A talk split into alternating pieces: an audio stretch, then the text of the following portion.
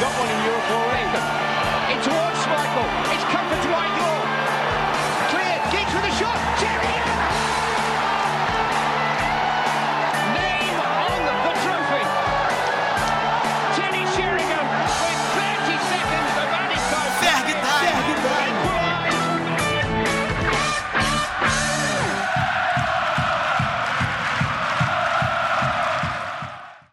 Fala pessoal, começando mais um episódio aqui do Ferg Time, depois de algum tempinho sem gravar por conta da agenda nossa aqui, complicada. Mas estamos gravando aqui no domingo, dia 28 de fevereiro, pouco tempo depois do empate entre United e Chelsea pela Premier League, 0 a 0 E aqui comigo, Ives. Como é que você tá, Ives? Como é que você passou aí esse período sem gravação?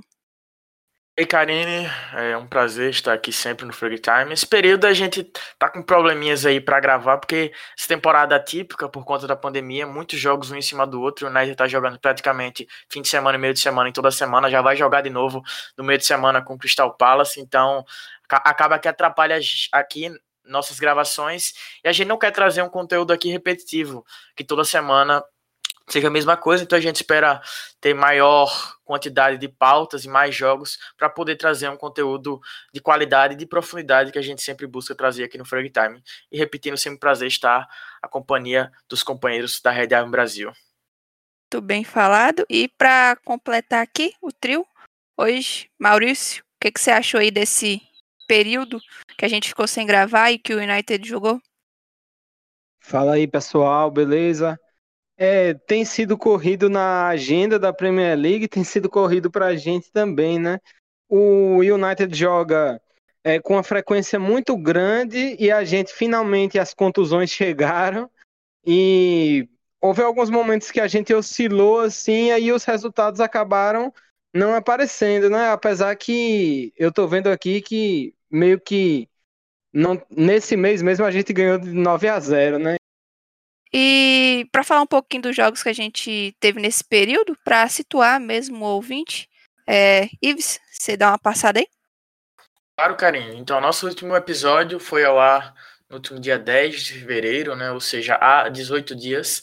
Mas a gente, a gente gravou antes do United vencer o West Ham por 1 a 0 no dia 9 de fevereiro pela FA Cup. O United venceu o time londrino já com gol nos acréscimos, mais um gol marcado pelo Scott McTominay. Já no dia 14, novamente pela Premier League, o United empatou fora de casa com o West Bromwich, um, resultado decepcionante. O West Bromwich está ali embaixo da, na zona de classificação, né, na tabela de classificação, e deve disputar até as últimas rodadas se fica ou não na, na primeira divisão do campeonato inglês. Já no dia 18, numa quinta-feira, o United foi até Turim. Sim, o jogo contra a Real Sociedad foi em Turim, no estádio da Juventus, a Allianz, no, no Allianz Stadium. O United venceu por 4 a 0, um bom resultado, um bom desempenho dos comandados Solskjaer e um resultado muito bem construído, um desempenho que até de, de, certa forma me surpreendeu, me surpreendeu positivamente, não esperava um desempenho tão bom, ainda mais que o time espanhol é uma equipe qualificada. No domingo, dia 21 de fevereiro, o United voltou a vencer o Newcastle, venceu por 3 a 1 no primeiro turno, tinha vencido por 4 a 1 no estádio adversário. Na volta da Europa League, empatou em 0 a 0 num jogo bem mordo, como também foi o jogo hoje, o 0 a 0 contra o Chelsea. Hoje, dia 28 de fevereiro, estamos gravando logo após o 0 a 0 mais um 0 a 0 do United contra uma equipe de Big Six. Karine, a gente já pode entrar nesse, nessa pauta, eu acho que é uma pauta importante para a gente falar esses resultados ou a falta de resultados do time de Old Trafford contra os outros componentes do Big Six, o principal grupo de clubes do futebol inglês. Sim, você quer passar aí também os resultados que a gente teve nessa temporada? Claro, vamos lá passar os resultados dos Red Devils contra times que também compõem o Big Six. O primeiro jogo contra a equipe do Big Six foi a histórica goleada sofrida contra o Tottenham por 6 a 1 Inclusive, o United só marcou uma vez contra times que estão no Big Six nessa temporada e foi justamente aquele gol de Bruno Fernandes que talvez você nem lembre, mas abriu o placar, o United tomou 6 a 1 de virada com um show particular de Son e Kane. Logo após veio o 0 a 0 contra o Chelsea, esse em Old Trafford, uma derrota para o Arsenal também em Old Trafford por 1 a 0, gol marcado pelo Aubameyang, mais um 0 a 0 em Old Trafford contra o City, outro 0 a 0 contra o Liverpool em Enfield, né, nesse caso, o 0 a 0 no retorno contra o Arsenal no Emirates também 0 a 0 e hoje mais um 0 a 0 assim, jogos que que envolvem o United, não só o United, jogos entre equipes que formam Big Six, está bem estão ruins, né? Estão no nível técnico abaixo, não estão tendo gols, está um negócio meio para quem busca entretenimento da Premier League, sempre muito presente o entretenimento, está faltando, eu diria, um pouco de entretenimento, tá uma coisa meio chata, eu diria. O Maurício, até a gente postou lá na, na página que antes desses jogos grandes eram uma espécie de fortaleza para o United, principalmente para o Solskjaer, né, que sempre foi muito questionado, e sempre que ele chegava balançando, ele dava uma resposta significativa é, contra esse tipo de adversário. E agora a gente está meio que tendo uma pedra no sapato. Por que, que você acredita que esse cenário mudou? É, primeiro, eu queria comentar também que a gente continua perdendo dos pequenos e agora a gente perde dos grandes também. E mesmo assim, a gente ainda faz mais pontos. Então, acho que se você refletir, na verdade, melhorou um pouco. Mas o que eu acho que pesa realmente para o United para não ganhar esses jogos grandes, pelo menos a maioria dos, dos que eu consigo me lembrar agora, tipo contra o Manchester City, contra o Chelsea hoje, contra o Chelsea de Lampa, eu acho que é que os times estão se defendendo muito contra o United e a gente não estava acostumado com isso, a gente estava acostumado com eles indo para cima da gente.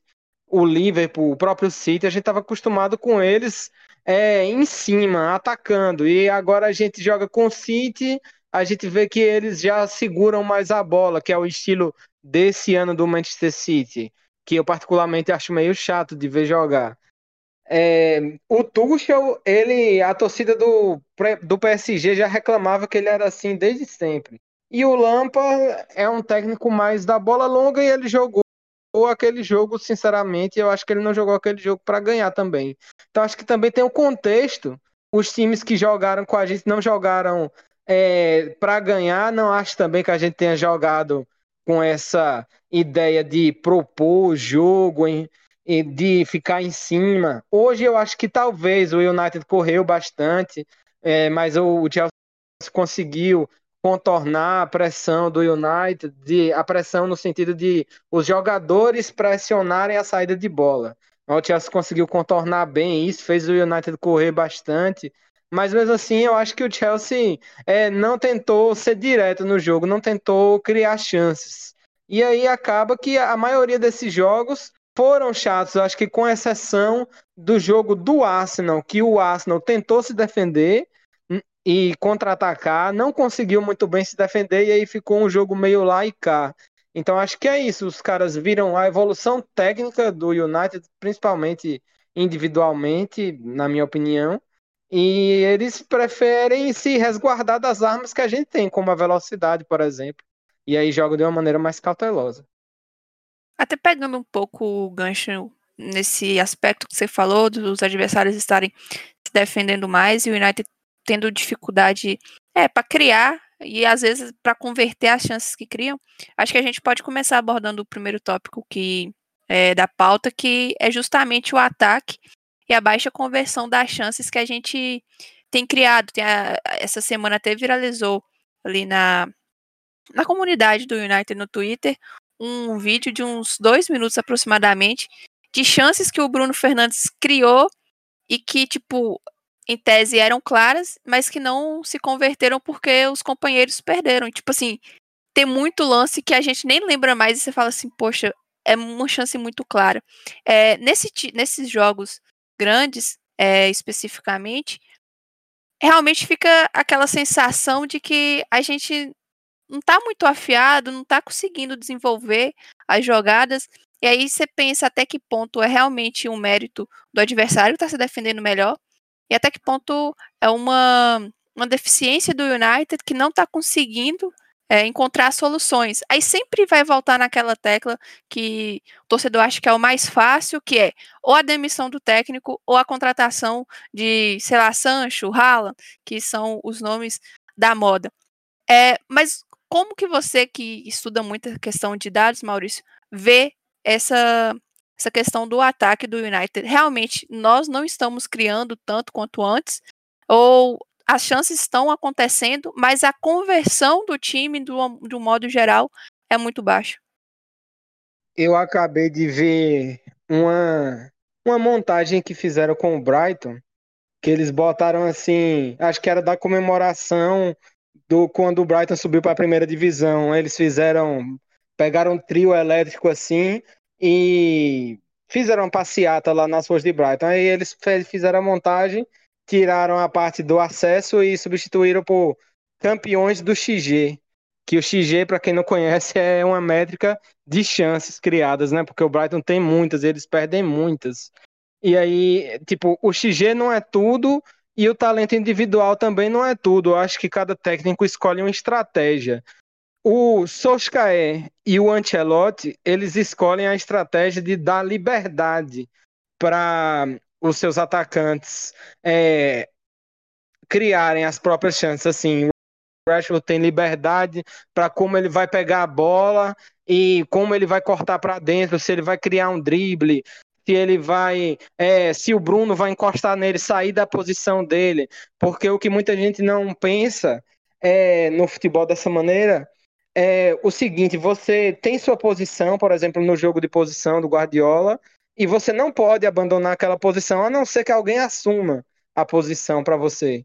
E aí o United não tem essa rigidez, os caras jogam todos juntos. De repente está todo mundo na esquerda, de repente está todo mundo na direita.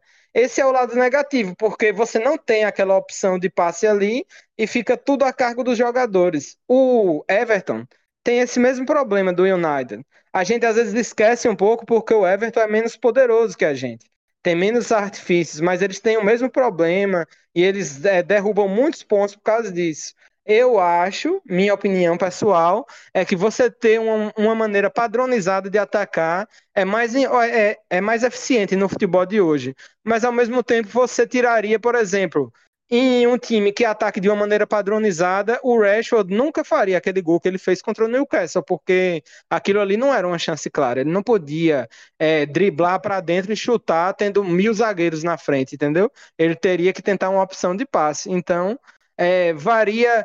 É, é uma linha que você quer cruzar. Se você trocar o técnico, você pode tentar botar um padrão de jogo. Mas ao mesmo tempo, se você né, trocar o técnico, você pode enfraquecer essas peças que têm o talento individual como característica principal. Até aproveitando que a gente está falando sobre o ataque, Waves, eu queria sua opinião sobre um jogador específico que na temporada passada, principalmente ali naquela volta, depois da pandemia, teve um momento muito bom, foi quando ele conseguiu até marcar seu primeiro hat-trick pelo United, e o pessoal começou a pensar, agora vai, que é o, o Marcel. Ele teve um, um final de temporada muito bom, começou com aquela expectativa, mas já ali no jogo contra o Tottenham, ele teve aquela aquele lance com Lamela, se eu não me engano, e ele foi expulso, aí teve aquele período de suspensão, e nisso demorou para poder voltar, demorou para ter oportunidades no, no time, até porque o Cavani chegou e chegou bem. E agora, principalmente nos últimos jogos, tem ido muito mal, a ponto de você nem lembrar que ele está em campo. E aí já começa toda aquela discussão. O Marcel não é mais um garoto, né? Ele, é, ele realmente ainda é jovem, se eu não me engano, 25 anos que ele, que ele tá agora. Mas parece que o tempo está passando, a gente fala de potencial, a gente fala que vai se desenvolver, a gente fala que vai encaixar. E não sei se. É, tecnicamente, acho que ninguém duvida da capacidade dele. Mas em termos assim, anímicos, de disposição, eu vejo que o pessoal já está questionando mais, principalmente agora que você. Depois que o Solskjaer tem evoluído alguns atletas, tem contribuído é, para isso e vo nele você não consegue ver muita evolução. Novamente, a reta final do, da temporada passada foi muito boa, mas tipo, a partir daí ele não conseguiu apresentar mais nada assim é, que justificasse a gente apoiar, a gente acreditar. Como que você vê a questão do Marcel no Manchester United? Você acha que é hora de se desfazer dele? Você mesma já citou o Erling Haaland aqui, né? Um das maiores joias da atualidade, um cara que não é mais joia, promessa, e sim uma realidade mesmo. Muitos gols, uma máquina de fazer gols. E o United possui o Antônio Marcial. Não quero comparar o francês com o norueguês, mas eu quero trazer que talvez o United necessite de um, um 9, entre aspas, para o futuro e talvez Marcial não seja mais esse cara. Parecia sim que ele ia agora. A última temporada dele foi muito, muito boa mesmo. Foi o artilheiro do time na temporada. Fez mais de 20 gols, salvo engano, na temporada. Uma boa marca. Ainda mais para um time que divide tantos gols, né? Com Rashford, Bruno Fernandes e etc. Mas a temporada dele não é boa. Ele é um cara que, que ajuda a equipe em certos, em certos quesitos que muitos não percebem que são importantes mas de forma geral a temporada dele é abaixo. Eu acredito que tinha que ser a temporada dele se firmar como um nome muito importante para o United. Eu até argumentava que Cavani chegaria para ser reserva, como chegou para ser reserva, porque Martial tinha feito uma temporada que dava para ele a condição dele sim ser o titular, ao lado de Rashford e o Greenwood, visto que o Sancho não chegou, ou pelo menos ainda não chegou. Mas talvez pela idade por algumas condições de mercado, de, de interesse de alguns clubes, talvez seja o momento de negociá-lo se, por exemplo, Solskjaer não acreditar que ele é o cara para comandar esse ataque para as próximas temporadas. O United é uma equipe que está se montando para alguns anos. O próprio Guilherme Roderi falava que o ataque do United era para alguns anos, com Rashford, o próprio Martial e o Mason Greenwood. Mas, por exemplo, o United vai ter que chegar, né? Provavelmente a gente espera e acredita que isso vai acontecer numa negociação com o Borussia Dortmund para trazer, enfim, o Jason Sancho para o Trafford. Acredito que o Antônio Martial seria uma boa peça aí para uma possível negociação, para diminuir valores. Eu acredito que ele na, na, Bundesliga, ele com a camisa do Borussia, poderia fazer um, um estrago bem interessante. Estrago não, né? Tem um desempenho assim razoável. Como você falou, ele não é um jovem, mais nenhum jovem, como é, por exemplo, o Mason Guild, que também tem, tem tido uma temporada de altos e baixos, mais baixos. Então, talvez, se Solskjaer não acreditar que Martial é a peça para comandar o ataque do United por algumas temporadas, e Solskjaer já disse, direto ou indiretamente, que pensa em Haaland para essa posição. Talvez eu acredito que a trajetória do francês no United esteja perto do fim ou possa estar perto do fim. Infelizmente, porque a última temporada dele foi muito boa. A primeira temporada dele no United, jogando como ponta, foi boa. E a, a melhor, sim, sem dúvidas, mais como esse cara mais finalizador, a última foi excelente. Porém, repito, a atual não é, na, não é das melhores, passa longe do esperado, acredito, tanto para o Solskjaer como principalmente pela torcida, a gente achava, acreditava que era o momento dele se colocar como uma realidade real mesmo. Ele não é mais um garoto, como você falou, tem 25 anos, então talvez fosse o momento, e não tem sido, né? Tá mais que claro que não tem sido. Hoje mesmo ele foi preterido no comando de ataque para o próprio Mason Greenwood. E tipo, eu acho que o que deixa a torcida mais frustrada é que ele some, sabe? Por mais que você fale assim, ah, é uma característica do jogador, acho que o jogador ser introvertido, o jogador ter uma característica de ser mais paradão, tipo aqueles centroavantes, beleza, cara, mas no Márcio parece que ele é desinteressado do jogo, sabe? Eu não gosto muito de quando você pega lances isolados da partida, assim, às vezes no momento que o cara tá, é, sei lá, tá desconcentrado, para falar assim, aí, ó, fulano é preguiçoso, fulano é isso, aquilo, aquilo outro. Eu não gosto disso. Mas você vê os compilados que fazem, são todos jogos, todos os jogos aparece um, um período, sei lá, de quase um, tipo, um minuto que eles vão fazendo os frames. E o Márcio tá assim, o time tá correndo pro, pro ataque e ele uma lentidão, assim, eu acho que o desinteresse que ele mostra pela partida, ao menos é isso que passa pra gente estar tá assistindo, é o que faz mais a torcida já não ter tanta paciência, sabe? Igual, claro que nem se compara o impacto que cada um teve no clube, principalmente no período que tá. Mas o Bruno Fernandes, o Bruno Fernandes hoje errou tudo. E tem alguns jogos já que ele não vem bem. Só que, tipo, você vê que o cara tá o tempo todo tentando. Ele até erra muito porque ele tenta muito. E o Marcel, ele, tipo, sei lá, ele tenta uma vez, não dá certo, acabou. Isso quando ele tenta. Então, é, realmente, Souza parece que gosta muito do Haaland. Acho improvável o United tentar na próxima janela ele e o Sancho. Acho que vão primeiro no Sancho. E aí vai depender muito do mercado também, né? Porque o Real e o Barça, que são sempre cotados para esse tipo de negociação, estão com problemas financeiros. Tem é, a questão Barça, da pandemia. O Barça está em condição mais complicada do que o Real, né? O Real, sim, por exemplo, deixou o Havertz passar, que está no Chelsea, inclusive. Mas acredito que o Real vai focar, vai escolher ou Haaland ou Mbappé para ser o cara do time, né? Por alguns anos aí. Vamos ver como vai ser. Como você disse, tudo depende do mercado. Por exemplo, o Chelsea aproveitou um momento que a, que a maioria dos clubes estava em baixa, né, por causa da pandemia, e fez um, alguns investimentos aí que outros não estavam com condições de fazer. Mas o próximo vai mudar, e, por exemplo, a questão do Santos, só para abrir um parênteses rápido, só para não perder aqui o fio da meada. O United tá, precisa de um ponta direito, né, eu acho que tá mais que claro isso aí. É, Daniel James tem feito alguns bons jogos, mas a gente vê que é meio complicado ter que contar com ele para ser o titular da posição.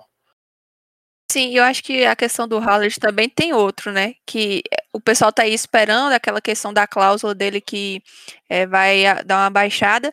E tem a, a, questão do Mino Raiola, que a gente sabe como é que é a relação dele com o Manchester United, principalmente ali com o Sousa, Sousa meio que não cala muito para ele. Então acho que seria o fator mais assim, dificultador seria a, a questão do agente, mas também não sei se isso faria o United é, não tentar a contratação de um cara que tem se mostrado diferenciado.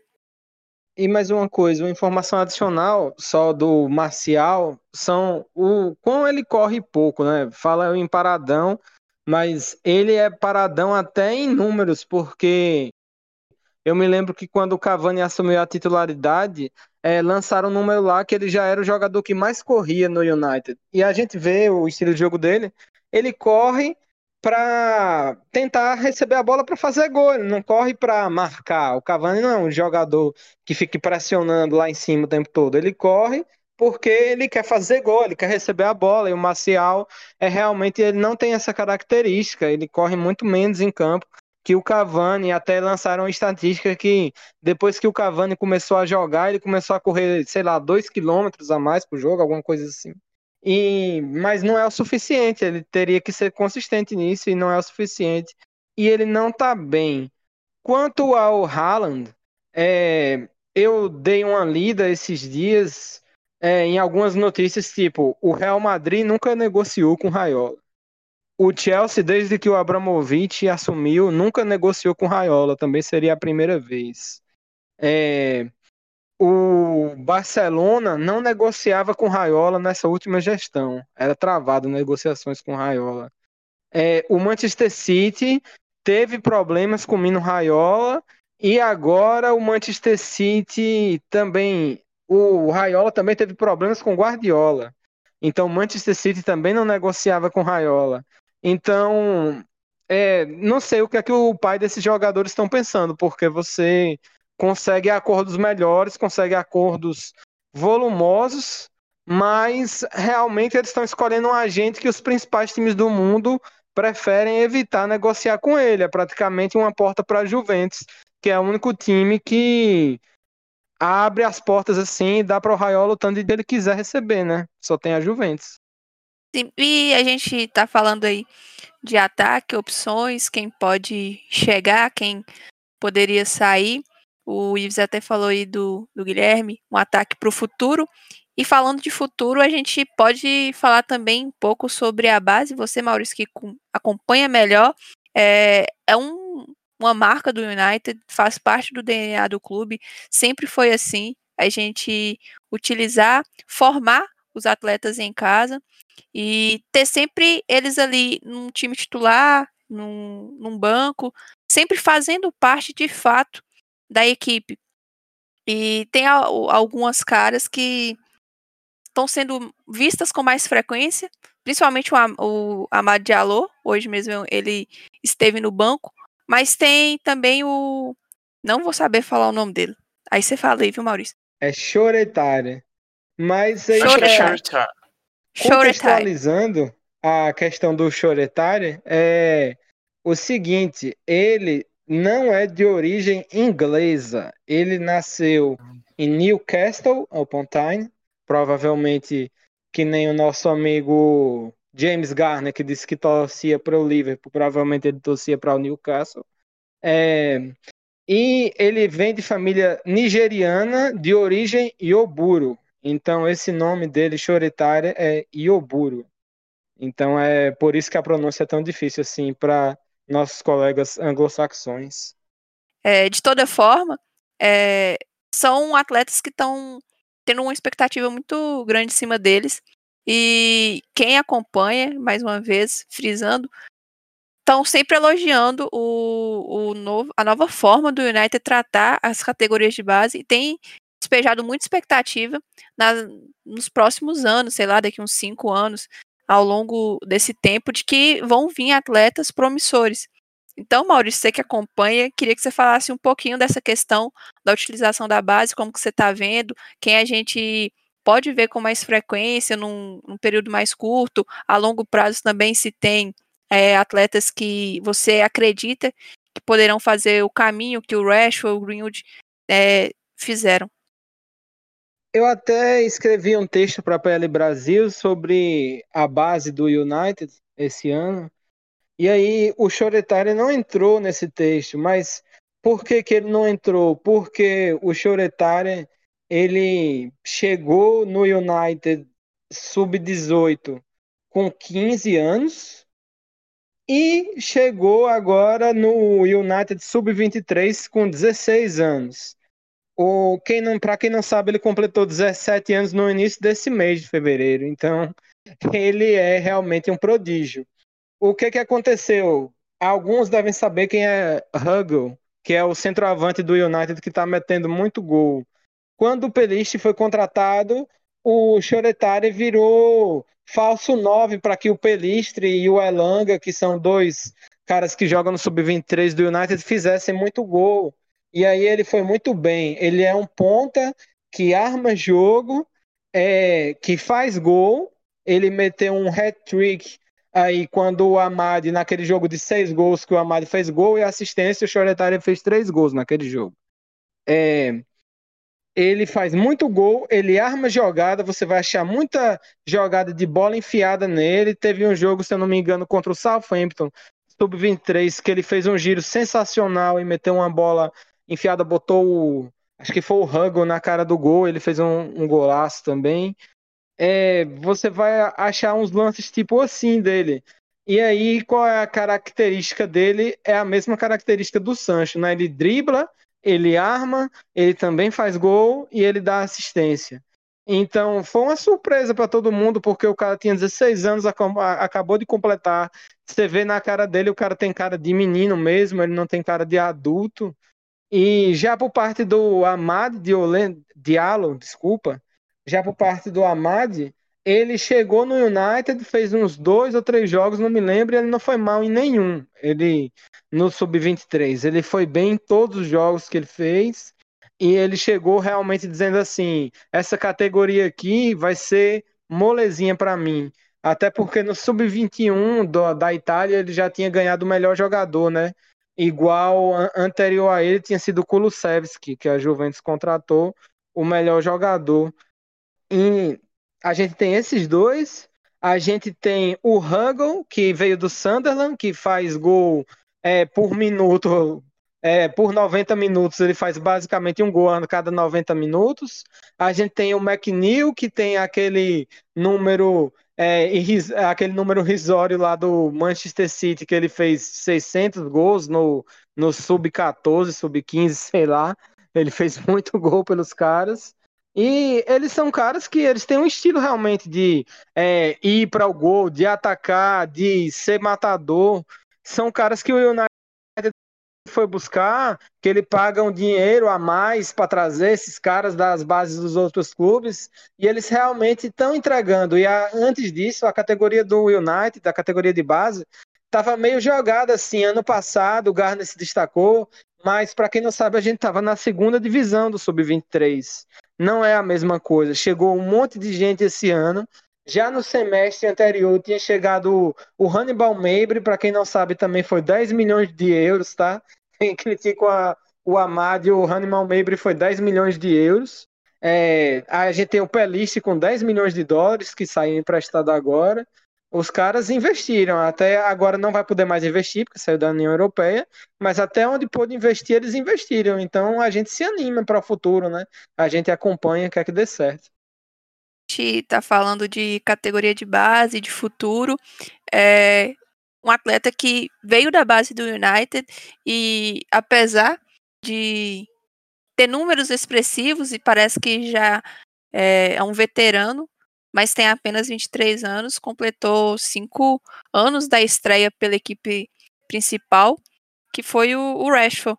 É, e você queria ou poderia falar um pouquinho sobre ele, o que que aconteceu de lá para cá, desde aquela estreia com dois gols diante do Arsenal. Hoje, inclusive, também completaram cinco anos do primeiro jogo dele pela Premier League no time principal do United e é um atleta que fora de campo, a gente não tem nem o que falar, né? É muito, muito diferente.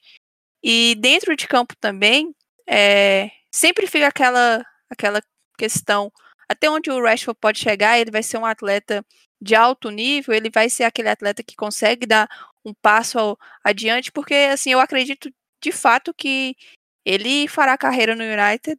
Acho que só uma coisa assim, ah, eu acho muito difícil ele sair do United não sei, o cara foi criado lá em Manchester, tem um apreço pelo clube. Até o The Atlético uma vez fez uma reportagem, acho que foi ano passado, foi no início desse ano, falando que ele teve propostas ainda na época da base para ir para o City, que eram mais vantajosas e ele não quis ir, única e exclusivamente porque, tipo, ele gostava do United, cresceu torcendo para o United, é da comunidade e queria fazer história no clube e ele vem fazendo história no clube. Acho que ele vai sim ser um, um ídolo, uma lenda do United. E tem esses, essas duas vertentes, né? A questão de do que ele é fora de campo, na questão de idolatria, e a questão do futebol. Ele vai ser um jogador importante para o United, disso eu não tenho dúvida, mas no cenário mundial, se ele vai ser um atleta ali do top, que consegue dar um passo adiante, ou se vai ser aquele atleta importante, bem falado, mas que peca ainda em alguns aspectos, como é, é o caso, por exemplo, finalização e tal. Ele se tornar um world class consolidado, ele precisa dar alguns passos, eu não diria que é só um, alguns, alguns passos ainda. Como você falou, ele é um jogador muito importante, claramente tem muita qualidade. Ele estreia no United uma partida complicada pela Europa League, marca dois gols. Completou-se na última quinta-feira, quando o United empatou em 0 a 0 com a Real Sociedade. E hoje completa cinco anos da estreia pela, pela Premier League, também no clássico, dessa lá naquele momento, naquele 28 de fevereiro de 2016. Ele marcou dois gols e também foi decisivo para a vitória dos Red Devil contra os Gunners. Rashford começa sua trajetória vestindo a camisa 39. Ele começa sua trajetória na temporada 15-16, na metade para o fim. Joga 16-17, 17-18, 18-19, 19-20 e ele já está na sua sexta temporada como profissional. Sexta temporada como profissional. Marcus Rashford tem apenas 23 anos e já marcou 85 gols com a camisa do Manchester United. Ele já ultrapassou simplesmente Erika Cantona e empatou com ninguém mais, ninguém menos que David Beckham. Já passou e passou de um dos grandes, empatou com também um dos grandes da história do United. atualmente Rashford veste a camisa 10 e é um dos protagonistas, na minha concepção, é o protagonista ao lado do Bruno Fernandes. Eu acredito que Rashford pode sim se tornar um world class consolidado, deve se tornar, na minha visão, ele, repito, apesar de ele estar na sexta temporada como profissional, ele ainda tem apenas 23 anos, é um cara que tem tido um, um papel social fora de campo muito grande, mas não dá para subestimar também o que ele faz dentro de campo, tanto pelo United, também pela seleção, com a camisa da seleção da Inglaterra. É um cara que, assim, acho que é muito. O torcedor do United nutre um grande orgulho por ele ser um jogador que nasceu, entre aspas, futebol nas academias do United, por ser um cara que sempre que tem oportunidade demonstra esse carinho, esse sentimento tão grande que ele tem pelo time de Old Trafford. Eu acredito que o seu futuro nos Red Devils tem tudo para ser brilhante. E olha, vou falar aqui um negócio. Ele pode sim se tornar o maior artilheiro da história do United. Eu acredito que ele tem tudo para fazer sua, sua carreira inteira ou quase inteira em Old Trafford e eu não, não me espantaria se ele se tornasse o maior artilheiro da história do United. O maior artilheiro da história do United é apenas Wayne Rooney com 253 gols marcados. Rashford tem 85. Se dividirmos por ele tem 5 anos como, como, desde a estreia, dá aproximadamente 17 gols por temporada, que é uma marca assim expressiva. Então, Rashford é especial e tem tudo para se tornar cada vez mais especial, tanto para o United como para o futebol de uma forma geral. A gente tem um português, um inglês, só falta um argentino. Explica aí, Maurício, quem não pegou a referência, que eu acho improvável, mas é vai que... Tevez, Rooney e Ronaldo, né, gente? Tevez, Rooney e Ronaldo. A gente tem um português e um inglês de novo, só falta o argentino. Então, vocês têm mais alguma coisa para falar? Acredito que vale destacar o confronto do United, um confronto interessante. O United teve o sorteio, eliminou a Real Sociedad na fase anterior às oitavas de final da Europa League, né? Por questões de quantidade de times tem que ter essa fase. E nas oitavas vai pegar o tradicional, o glorioso Milan. Eu acredito que não foi não é o adversário mais fácil, mas tem tudo para ser um duelo interessante e torço por isso. Acredito que pode ser sim o Milan de Zlatan Ibrahimovic. É, na semana que vem a gente vai ter, inclusive, um episódio especial só para falar sobre esse confronto que carrega muita história. É, aí vai ter, vão ter convidados, então já fica aí o convite para que vocês possam acompanhar, continuar acompanhando o Ferg Time, que vai ter coisa bacana vindo por aí. E para encerrando, lembrar mais uma vez que o United joga no meio de semana, na quarta-feira, contra o Crystal Palace, fora de casa, pela Premier League. E no domingo, dia 7, a gente vai enfrentar o City lá no Etihad.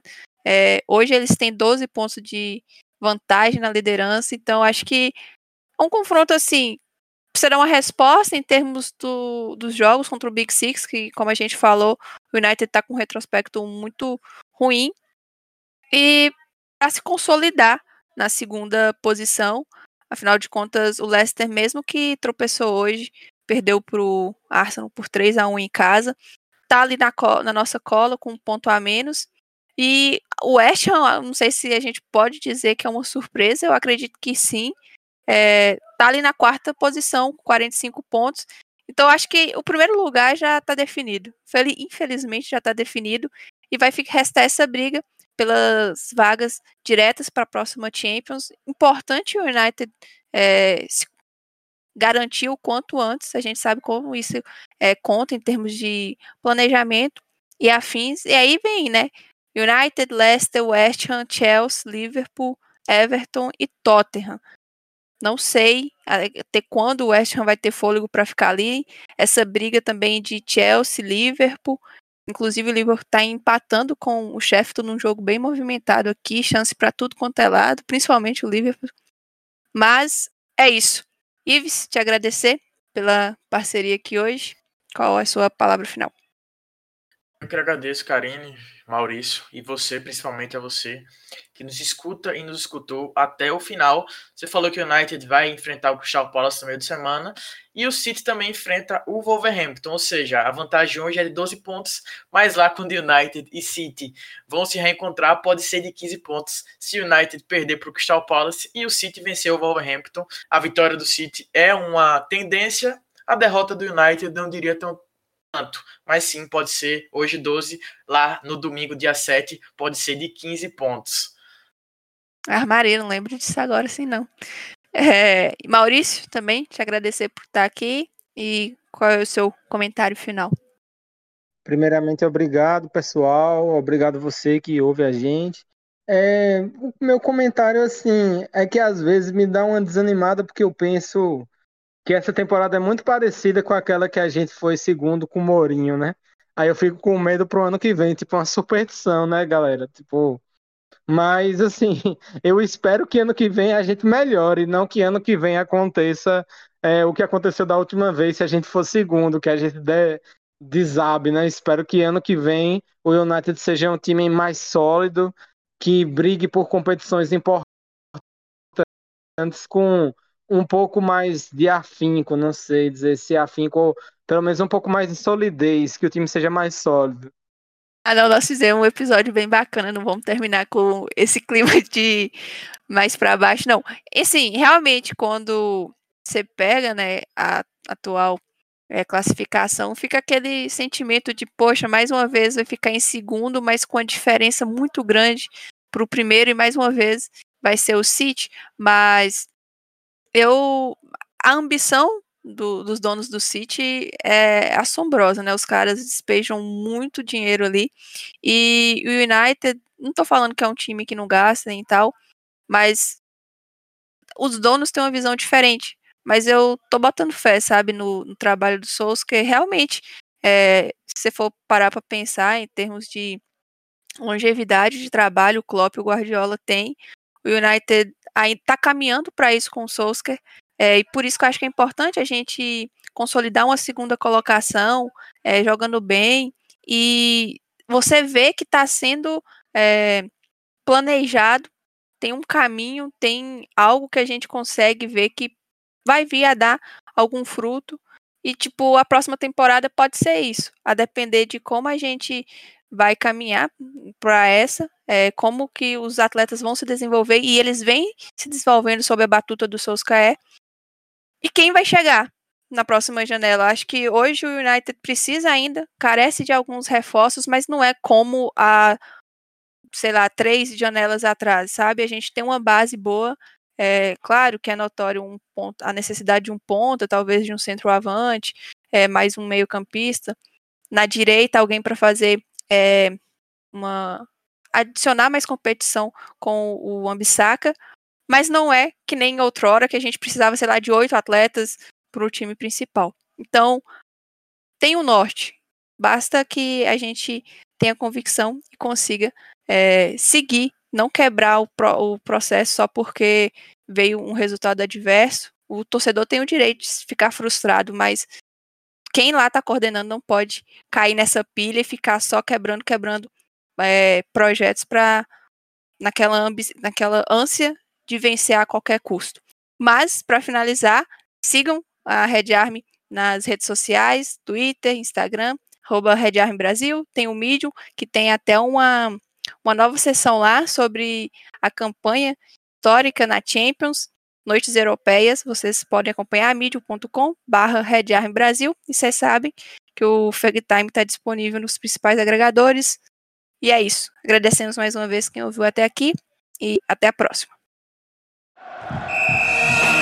Ferg Time, um podcast do Red Army Brasil.